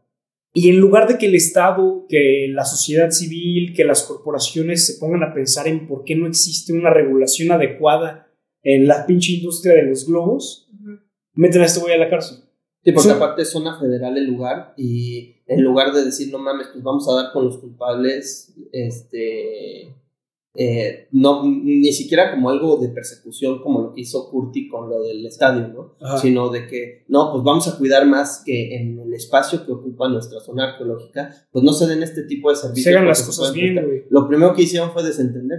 No, no fuimos nosotros, güey. Es que no estaban asociadas a, a- a la Organización Nacional de Globos Aerostáticos. Sí. Entonces, pues ya No tenía es nuestra licencia. culpa. No sacaron su licencia, pues. eh.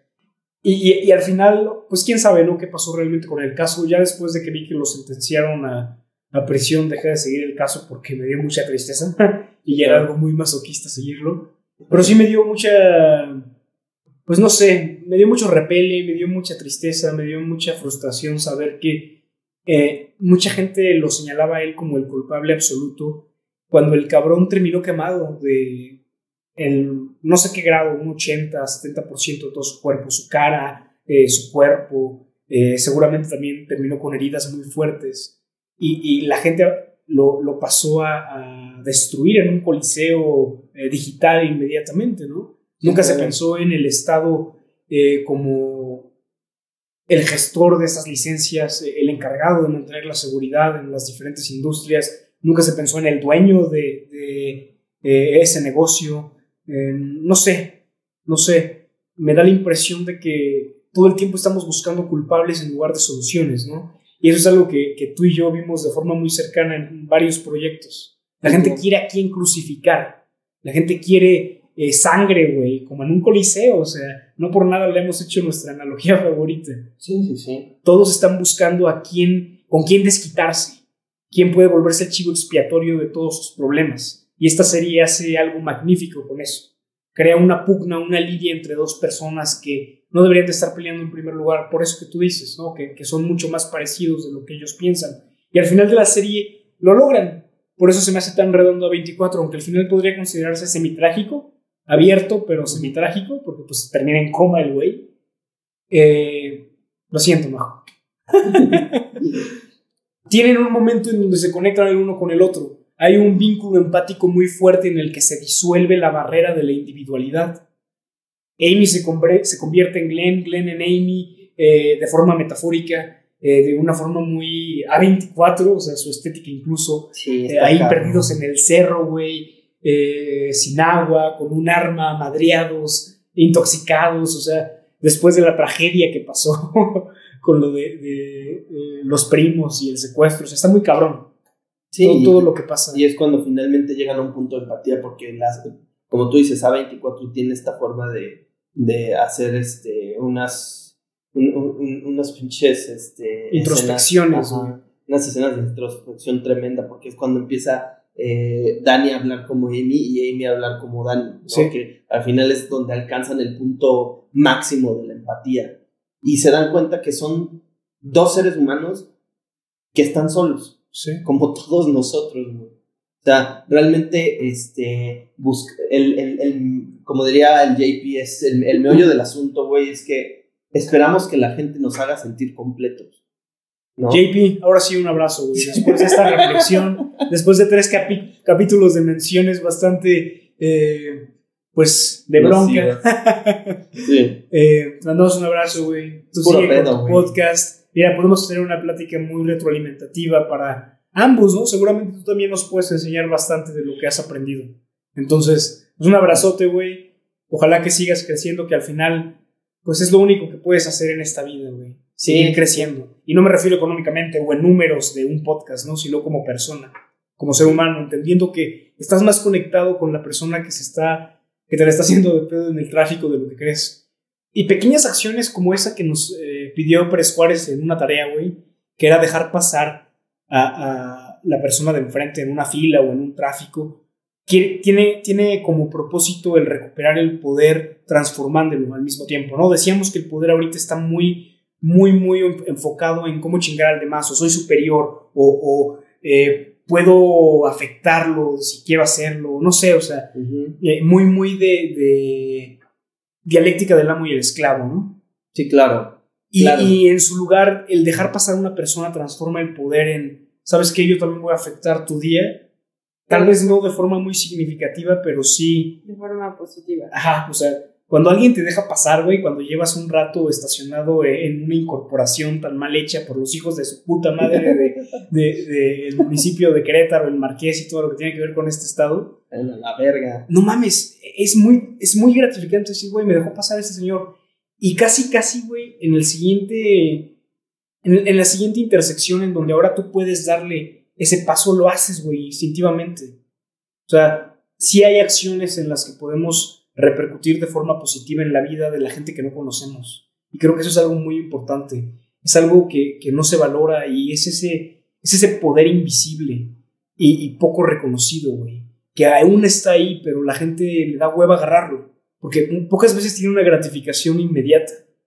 Sí, claro. También tú como, como persona, incluso creo que sería egoísta hacerlo por eso. O sea, decir, ah, dejé pasar a una persona, ahora quiero que el universo te amo, namaste, eh, manifieste que todos me dejen pasar.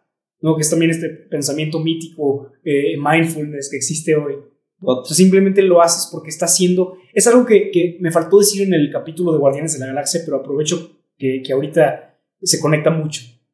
Cuando Rocket llega a la jaula con, con los mapaches, güey, es muy poderosa esa escena porque se da cuenta que puede salvarse a sí mismo salvando a otras personas. Tal vez no salvándola, tal vez ayudándola, ¿no? Para no sonar tampoco con este complejo de colonizador, güey. Que, que luego la gente se equivoca, ¿no? Y por eso toma fotos eh, dándole dinero a un vagabundo, etcétera, etcétera. Saludos, Mariana Rodríguez y, y Samuel García. Sino que, que muchas veces, güey, ayudando de forma desinteresada, por más trillado que hoy eso suene de- Sí, en claro. los labios de influencers pendejos, sí te ayuda bastante a, a salvarte a ti mismo, güey. Es pensar, quiero ser ese amigo que a mí me gustaría tener, quiero ser ese hermano que a mí me gustaría tener, quiero ser ese extraño en el tráfico. Por eso les decía lo del del alto evolucionador, que esa única frase que él, él traduce de una de las óperas espaciales que, que puso en, en la nave, ser no lo que se es, sino lo que debería ser. ¿no? Ese concepto de Eric Fromm de la conexión más alta que puede haber con Dios. El, el adoptar esas características que te gustaría ver reflejadas en las demás personas. Y eventualmente puede que se te regrese. Tal vez no, pero existe esa posibilidad. Solo por ese pequeño chance que existe de que eh, lo que tú hagas tenga un impacto positivo en alguien más, vale la pena hacerlo. Vale la pena hacerlo y también te hace sentir menos solo. Porque sí es cierto que estamos solos aquí. Pero esas acciones tan, tan poco valoradas hoy crean puentes con diferentes personas. Así se crean las amistades, güey. Creo que las amistades hoy, hoy día se ven como también algo muy monetizable, ¿no? De, ah, no mames, voy a ir al World Trade Center. Sí, dije train a propósito. al World Trade Center Infrastructure. Sí, que se ven más como contactos. Ajá. Sí, sí, de, de no mames, voy a hacer mi sesión de, de LinkedIn ahí No, no sé. eh, de networking. Y, y la gente piensa que eso es más valioso que tener con quien hablar sobre tu ira, güey. De, de, sabes que te voy a decir lo que sentí. Y la otra persona, si tiene algo que te pueda decir que no sea, ah, calma, güey, tranquilo, haz un, un- un diario de gratitud. ya, ya, ya crea un, un vínculo más cercano, ¿no? O sea, sí es posible, sí es posible. Sí, y, y esas mismas re- este, reuniones de LinkedIn pues son para pues sacar tu cola de pavo real y decir, no mames, pues mira, aquí estoy y, y hice esto. Y precisamente es más trágico cuando llega alguien y tiene un logro mayor que el tuyo y pues se te cae todo el mundo, ¿no? Porque al final, Yo soy certificado, eh, un manager, ¿eh? Certificado. Windows dijo que también puedo utilizar Excel, ¿eh? Mira mi diploma. eh, y al final tu identidad, como nuestra identidad está secuestrada, nuestros logros se vuelven nuestra bandera. Sí. Y si nuestra bandera es más pequeña que la del, la, la del de junto, Gonzalo, cálmate, te están viendo tus Tus hijos. hijos, Gonzalo. Entonces, es, es brillante eso, esa conclusión a la que llegas de que solo necesitamos hablar, güey. Eh, Por eso amo este pinche podcast. Porque al final creo que es bueno sacar cosas que van pasando, cosas que nos van generando cierta frustración, eh, cosas que vemos que, que deben ser criticadas, porque creo que eh, es muy rescatable el criticar las cosas que no funcionan, por más que siempre haya algún detractor que pues no se detenga a analizar bien la crítica y, y esté muy a favor de un partido y diga, no, güey, es que pinche Chairo y ya sabes, ¿no? Entonces, eh,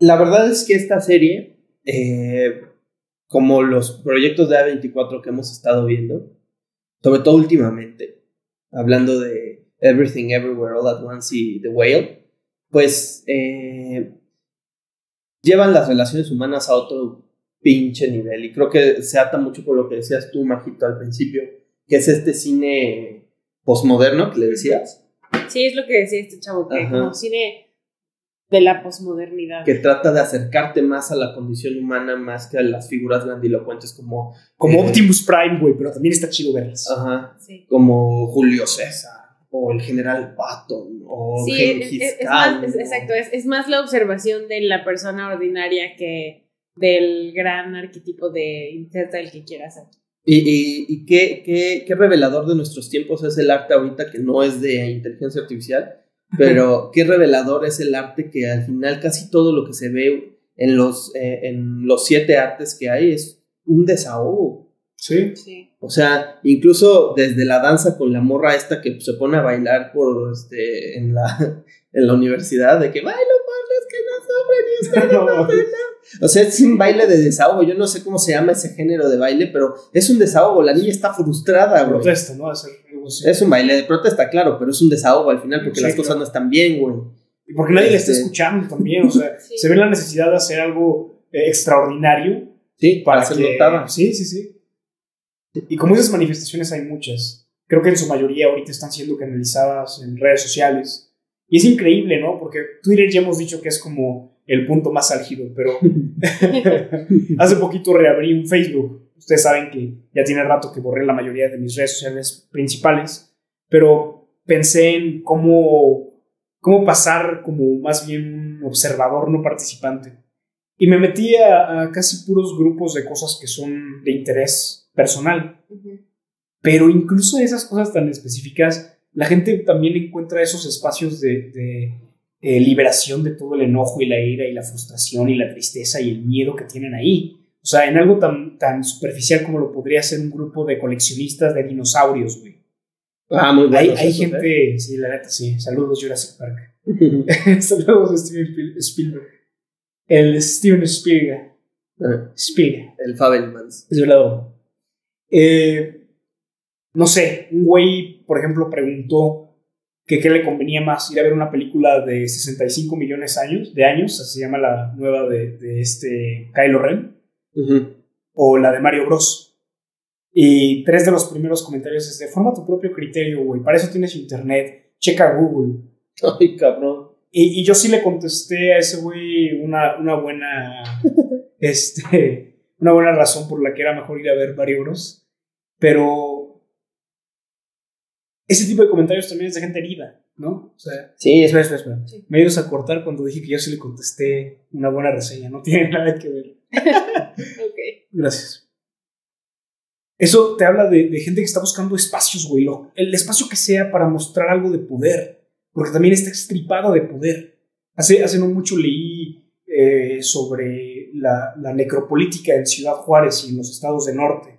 Cabrón. Sobre cómo las personas ordinarias están adoptando actitudes de, de dirían los programas franceses, eh, mexicanización del narcotráfico y del crimen organizado y o sea, como, como un pueblo que fue invadido por el narcotráfico y en este caso la violencia y todas las cosas que, que suceden por allá, terminó transformando también a la gente que vive ahí en, en, pues algunos en monstruos, tristemente, ¿no? O sea, como perdieron todo su poder.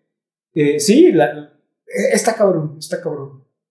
Sí, sí, es, es sumamente revelador, incluso en, el, en, la, en la música moderna. Eh, por ejemplo, ahorita está súper de moda este güey que es este Ah, el peso, pluma. pluma, Ajá. que pues evidentemente canta de la verga y sus temas son pues pura fiesta y puro sexo, güey, y pura... Solo, solo vi vicio. su, su colaboración Son- con Bizarrap, güey. Son, creo que es corrido barrido, una mamada. Una madre, sí, sí. Y, Vean la película de Ya no estoy aquí. y- Está en Netflix. Y lo Ah, mismo, pues Bad Bunny, todos, lo- toda la gente que canta reggaetón, que pues, ¿de qué se trata, güey? O sea, de, de vicios, de cosas que te liberan de ese estrés, ¿no? Que Sí. al final también corresponden a un desahogo, porque eso es lo que vende, güey. O sea, nadie te va a querer cantar sobre, este, pues un, eh, algo como The Smiths, ¿no? O sea, de... Yo estaba pensando en eso, güey. Te lo juro. O sea, como there's a, a light that never goes out, de que, de que tengo que escapar, güey, y si no, y vámonos en tu coche, y si nos rompe la madre un camión, pues ya la verga, qué bueno, me muevo contigo, ya se acabó esto, güey. Este, o, o Panic con Hand the DJ, porque el, el- la- lo que tú decías, que la música que pone este güey no me dice nada sobre lo que estoy viviendo, ¿no? O sea, ya no, ya hay muy poca música que realmente te invita a no, una de dos, o, o no ver situaciones de vicio, o no meterte en la vida de alguien más como la Shakira, que puta madre, güey. La. Shakira del pasado cantaba cosas precisamente más, o sea, sí muy pop, pero más sobre la, la experiencia, pues, humana, tal vez del amor y como muy Taylor Swift, pero era más así. Y ahorita la suegra y la hacienda y la factura. Sí, ahorita es más telenotas, es la época telenotas de, de Shakira, pero vas a ir adelante, yo lo sé. Shaki, Sí, tus canciones del mundial, pero no ya no cantes de ese. Pero sí. Pero por ejemplo, eso, eso de las canciones de este güey de Peso Pluma y esas, de- entre comillas, yo es que lo que yo diría es, entre comillas, desahogos. porque se vuelve algo con lo que más bien evitas el problema que puedas tener realmente, exacto. Y, y algo que a mí me dejó, aunque todavía no la acabo de ver, es que me hizo mucho con, con el esposo este, con sus diarios de gratitud pendejos. Eh, me acordé mucho de que yo tenía muchos problemas, por ejemplo, con mi abuela en algún momento que me decía, es que no te enojes. Y yo me voy a enojar porque quiero chingada madre, o sea, y, y ya después de leer, no las enseñanzas de Don Juan, pero, Las enseñanzas Algo- de Juan están buenas. pero Está- un libro de bueno, Elizabeth ¿no? Gilbert sobre como creatividad y miedo y así. Y, y en general aprender más cosas de como, o sea, si te enojas de algo es porque sientes injusticia al respecto.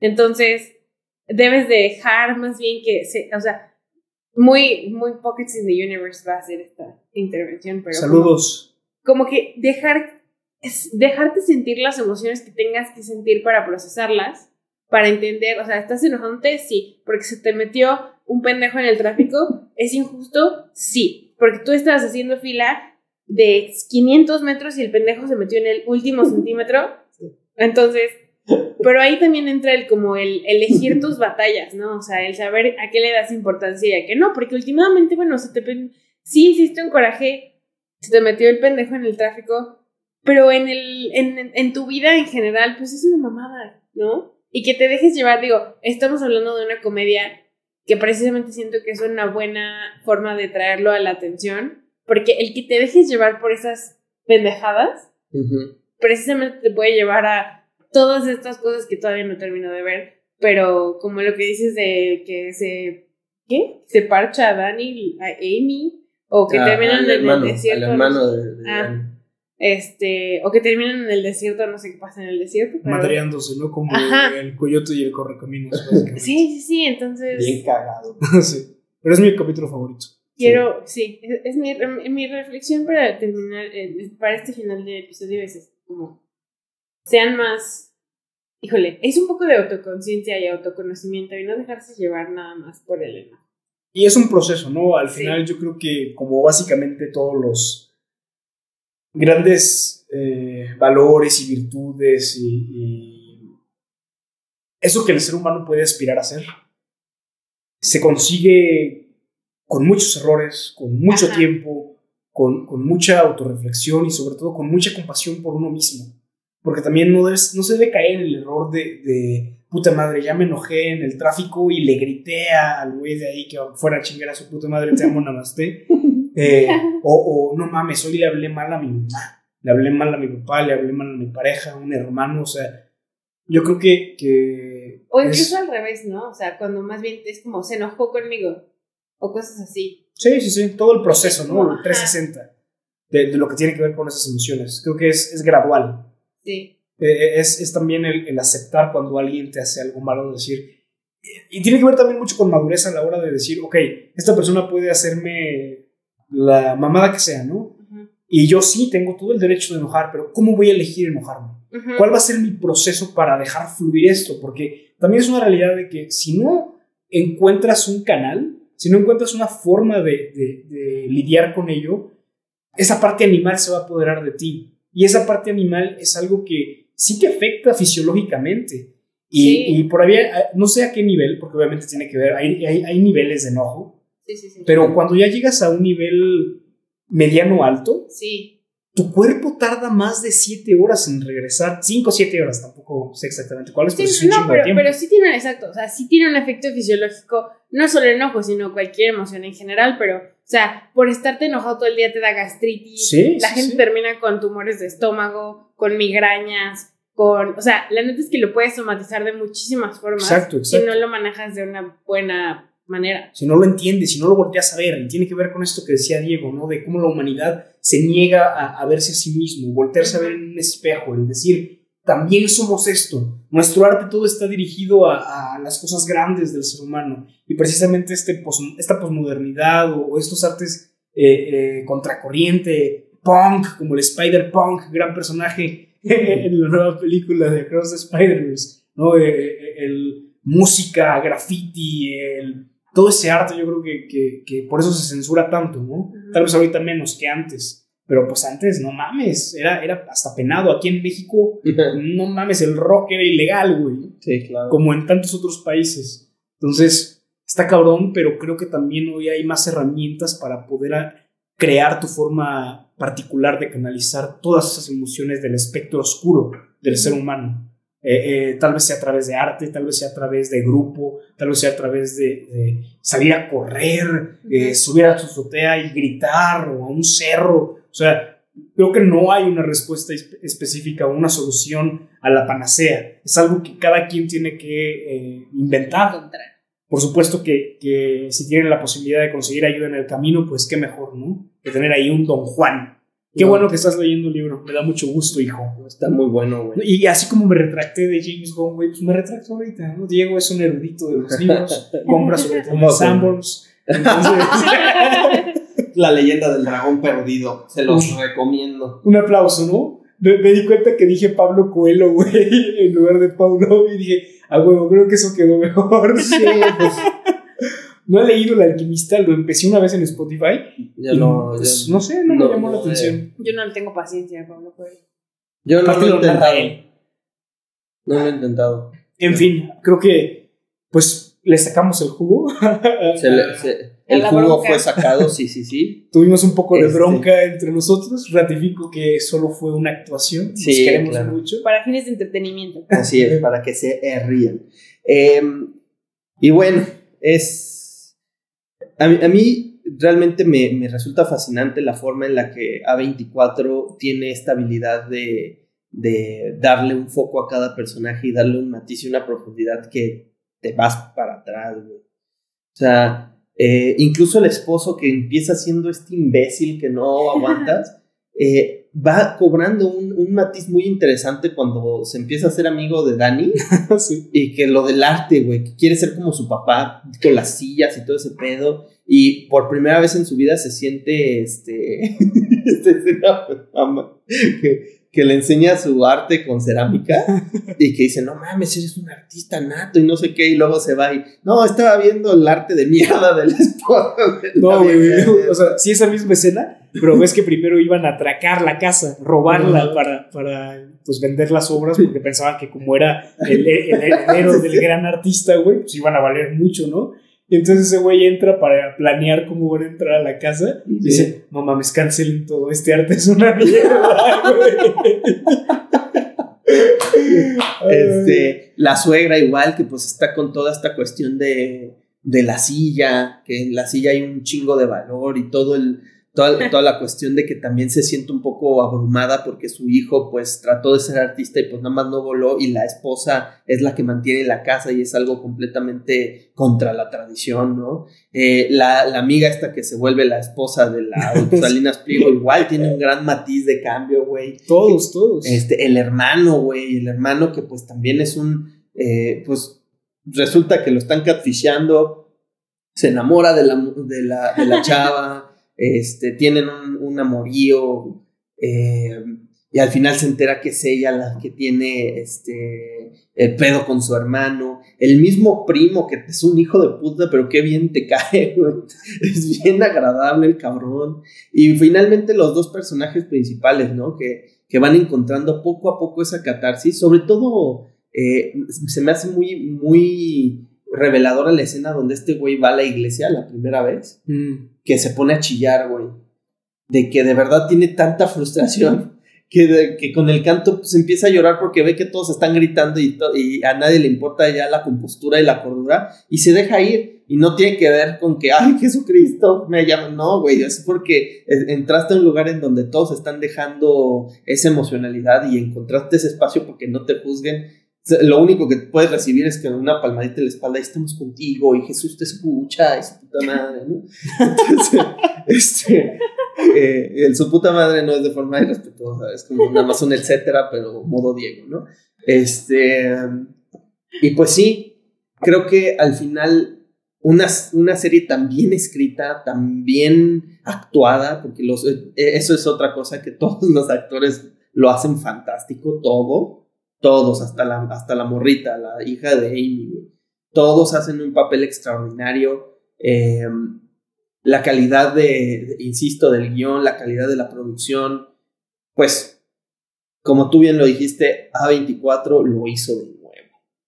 Eh, ¿Algo más que quieran decir, amigos? Ganó el cine. Ganó el cine. Bueno, Netflix. Ganó Netflix. Un, último eh, rayito de luz antes de salir con sus, sus mamadas, ¿no? Majito.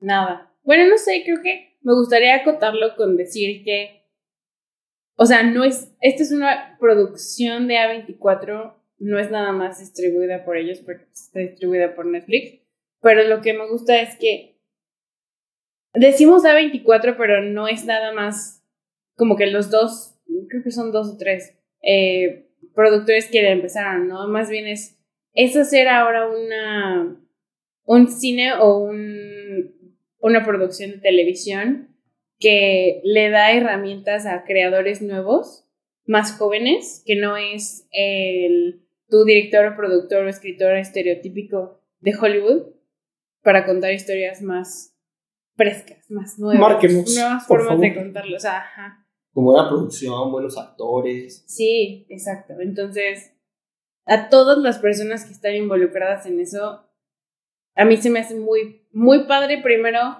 Primero muy valiente porque es gente que se atrevió a hacer algo muy distinto a lo que estaban haciendo, es, es, ir, a- es ir contracorriente del Hollywood pendejo que estamos viendo últimamente. Y pues sí, nada más, queremos ver más de eso. Así es, así es. Claro que sí. pues esto ha sido todo. Eh, este güey que se me cerró en la calle, Majo de la Guardia, los controles y su servidor, les damos las gracias por esta vez. Escuchen Imbécil de Narraciones Quiméricas en YouTube. Está padre. Y Así se es. parece a la serie. Sí, escuchen esa y todas las narraciones quiméricas en YouTube. Claro que sí. Ayúdenos a salir de la precarización. Claro que sí. Sale, bye.